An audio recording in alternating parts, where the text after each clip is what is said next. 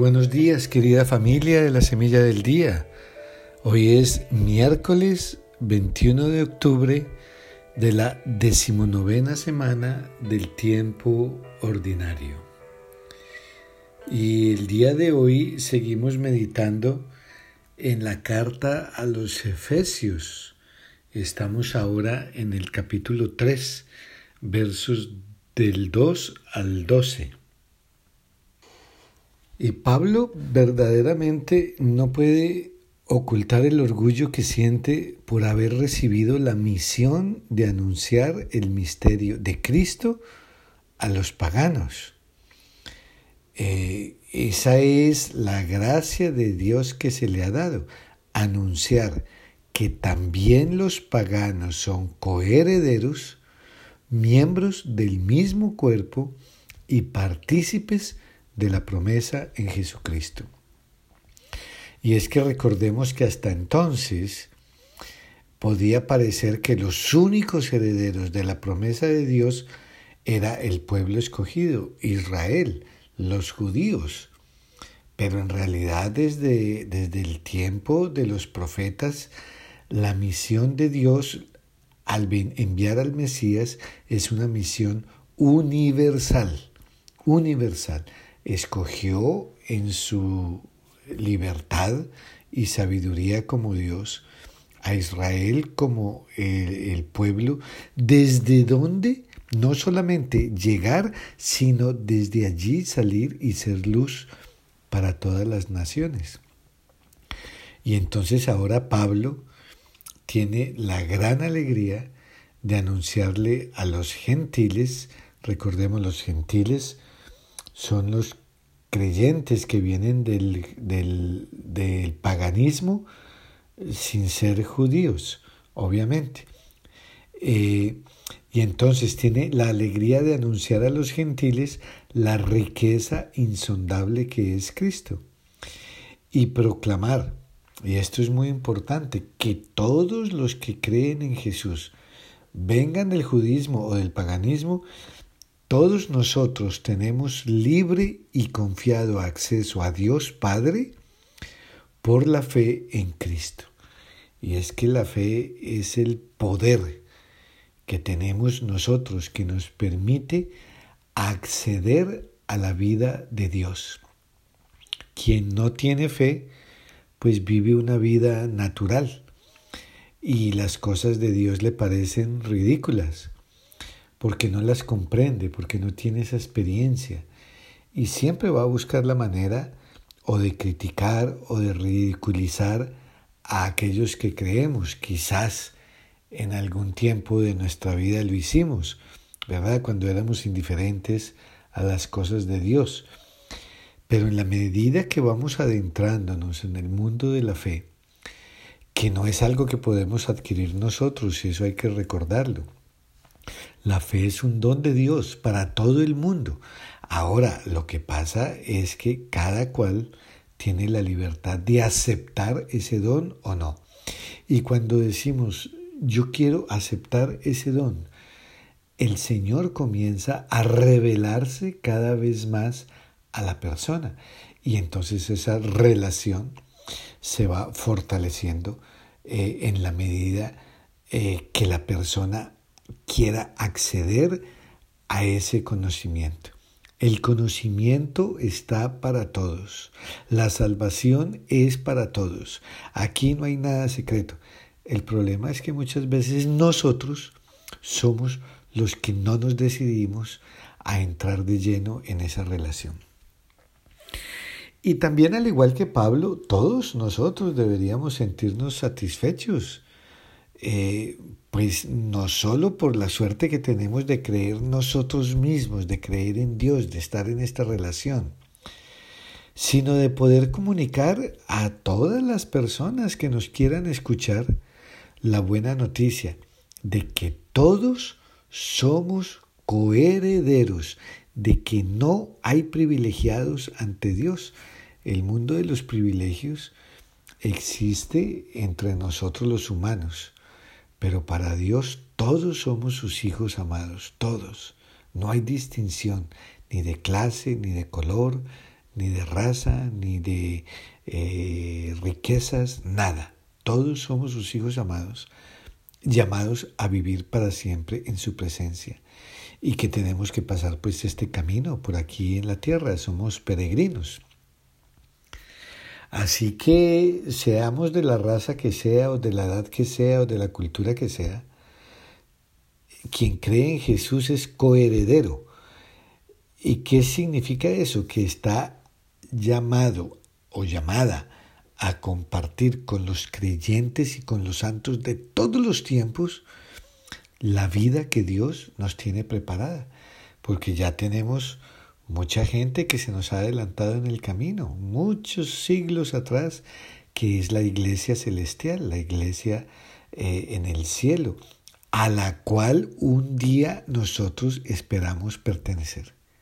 Y por eso vamos haciendo este camino y pedimos a Dios y también todos los santos y todos los creyentes están allá, nos dice San Pablo, intercediendo por nosotros para que nosotros también lleguemos al final de la, a la meta, a la meta. Y la meta de nosotros no es ganarnos una medalla de oro o de plata o de bronce, sino ganarnos la vida eterna allá con el Señor. No nos la ganamos nosotros, ya sabemos es misericordia de Dios, pero nosotros tenemos que hacer aquello que nos corresponde. Y lo que nos corresponde es crecer en la fe y vivir de acuerdo a como el Señor nos enseña. Por eso el salmo de hoy hace eco a la lectura y, y es como con una gran alegría, ¿verdad? Den gracias al Señor, invoquen su nombre, cuenten a los pueblos sus hazañas, griten jubilosos, proclamen que su nombre es sublime. Y este es un salmo que lo podemos recitar, lo podemos meditar, inclusive cantar, pero todavía mejor vivirlo con nuestra vida y con esa actitud de convicción y de alegría, porque sabemos que somos peregrinos que saben para dónde van. Y en el Evangelio de San Lucas estamos en el capítulo 12, versos 39 al 48. Y ayer se nos había dado esta comparación, la de los criados que deben estar preparados para la vuelta del Señor. Eh, dijimos que estos días la, la palabra nos estaba guiando en el tema de la vigilancia. Y hoy Jesús añade esta otra, dice, fíjense en esto. Si un padre de familia supiera a qué hora va a venir el ladrón, estaría vigilando y no dejaría que se le metiera por un boquete en su casa. Pues también ustedes estén preparados, porque a la hora en que menos lo piensen, vendrá el Hijo del Hombre. Así que no nos podemos imaginar a un ladrón diciendo, llamando y diciendo, oiga, hoy a las 10 de la noche voy a ir a robar a su casa. Pues lógicamente que eso no le va a funcionar, porque pues las personas van a estar preparadas. Y un ladrón que busca la sorpresa, entrar a robar cuando no hay nadie, o cuando los habitantes de la casa están descuidados.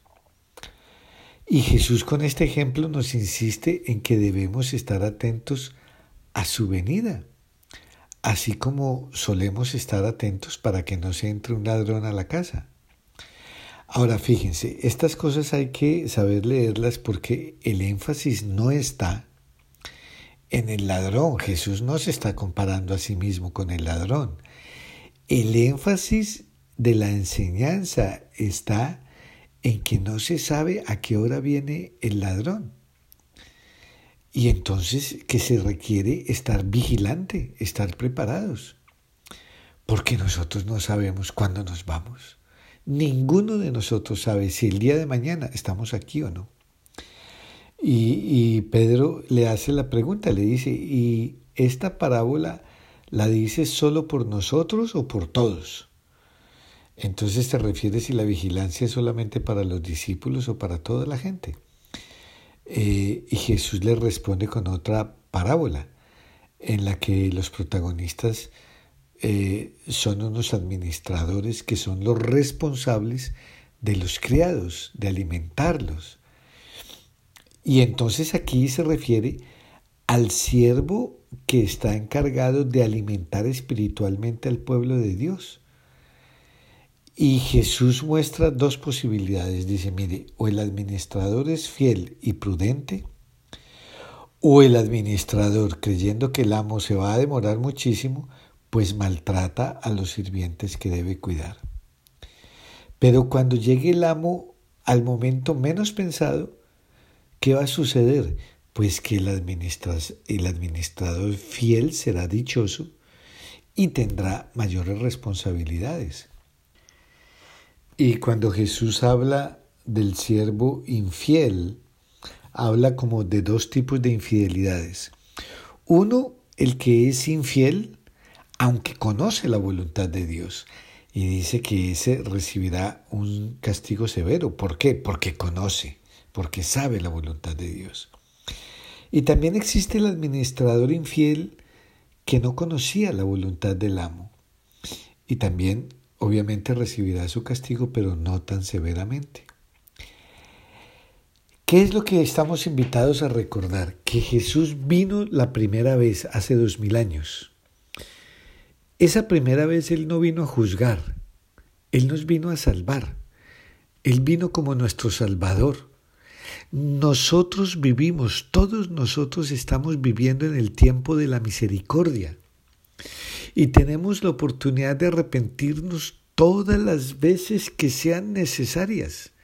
Y siempre tendremos una nueva oportunidad para comenzar de nuevo. Ahora, la segunda vez que venga, ya no podemos decir que no sabíamos. Claro, ya no, ya no podemos decir eso. Eh, y entonces, ¿cuál será el elemento por el cual seremos juzgados? por nuestra vida y por la forma de tratar y de relacionarnos con los demás. Recuerden que San Juan de la Cruz decía, en el atardecer de la vida seremos juzgados solamente en el amor, solamente en el amor. No importa cuánto tiempo vivamos, 10 años, 30, 50, 80, 100, seremos. Bueno, ese tiempo que viviste ¿Con qué intensidad viviste en el amor? ¿Cómo compartiste el amor? Así que un día llegará el momento del fallo definitivo, un día llegará. Y por eso es que Jesús nos insiste en estar alerta, en estar vigilantes, porque Él no quiere que ese fallo sea en contra nuestra. Por eso nos advierte, como hace un buen padre de familia o una madre de familia cuando quiere advertir a su hijo de un peligro. Ahora, esta enseñanza, si la tomamos en el contexto del tiempo de Jesús allá en Jerusalén y todo esto, pues sabemos que tiene eh, un énfasis, le está hablando a los líderes de Israel, aquellos que fallaron en reconocerlo y que no solamente ellos fallaron en reconocerlo a Él, sino que además maltrataron a los apóstoles y al pueblo. Y como dice Jesús, ni entran ni dejaron entrar. Pues bien, ese aviso también nos sirve a todos nosotros, a todos nosotros que somos miembros de la iglesia y que cada uno de nosotros tiene su responsabilidad porque todos tenemos misión en la evangelización. Así que esto va para todos nosotros, eh, seamos eh, eh, laicos o religiosos o sacerdotes, que tenemos responsabilidad con la comunidad. San Agustín dice algo muy bello, él que era obispo de Hipona, dice algo, les voy a leer, me da miedo lo que soy para ustedes pero me da consuelo lo que soy con ustedes. Porque para ustedes yo soy su obispo, pero con ustedes soy un cristiano. El primero, ser obispo, es el nombre de la responsabilidad que tengo. El segundo, ser cristiano, es el nombre de la gracia y la misericordia. El primero significa peligro, el segundo significa salvación. Y es que ciertamente al que mucho se le confía, a ese más se le exigirá. Y si bien esta advertencia va de una manera muy especial a los líderes de la iglesia, todos nosotros, va para todos nosotros, porque somos discípulos del Señor. Y por eso la lectura hoy nos recuerda que debemos estar vigilantes. Estar vigilantes no significa vivir con angustia, pero significa vivir con sentido de responsabilidad. No hay que descuidar ni la defensa de la casa, ni el arreglo, ni el buen orden de las cosas que dependen de nosotros. Pero si se nos ha confiado alguna clase de responsabilidad, pues no podemos caer en la tentación de aprovecharnos de esa situación para ejercer los ministerios de forma que Jesús un día nos pueda eh, criticar. Sería una lástima que cuando llegue el momento del encuentro definitivo no le pudiéramos abrir la puerta al Señor y nos perdiéramos la cena con Él.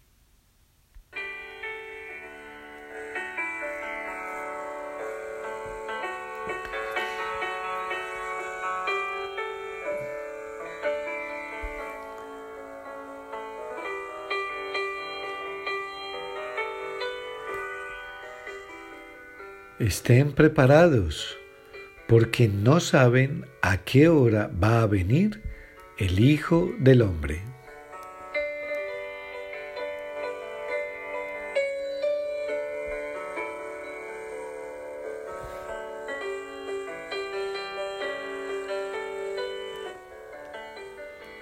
Y que el Dios de amor y misericordia te bendiga en el nombre del Padre, del Hijo y del Espíritu Santo. Amén.